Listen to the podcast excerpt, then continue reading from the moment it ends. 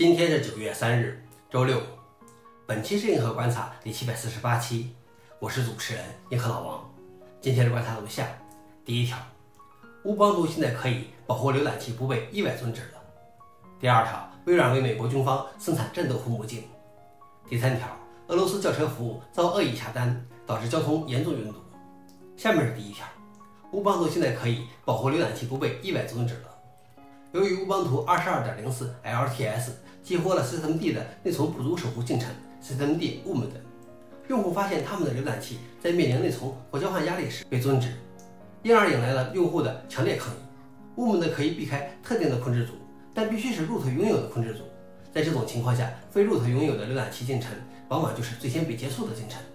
现在乌邦图向上游提交了一个修改，使之可以保护非 root 拥有的控制组。消息来源 f o r u n i x 老王点评：出现这个问题的根本原因是，systemd 的设计是以底层服务为目标的，而并没有考虑到在桌面环境中非 root 用户启动的进程才是更重要的，至少是一样重要。第二条是微软为美国军方生产战斗护目镜。微软的综合视觉增强系统 IVAS 预计将为美国地面部队提供一个抬头显示器，类似于战斗机飞行员的显示器。该系统是微软 HoloLens 护目镜的定制版，将让指挥官把信息投射到士兵脸前的遮阳板上。并将包括夜视等功能。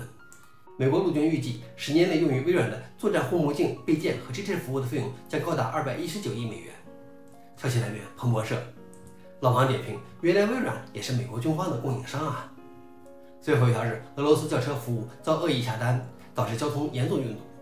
本周四，据称有人黑了俄罗斯最大的出租车服务 Yandex 泰西，并让数十辆出租车同时前往相同地点，意图造成莫斯科交通拥堵。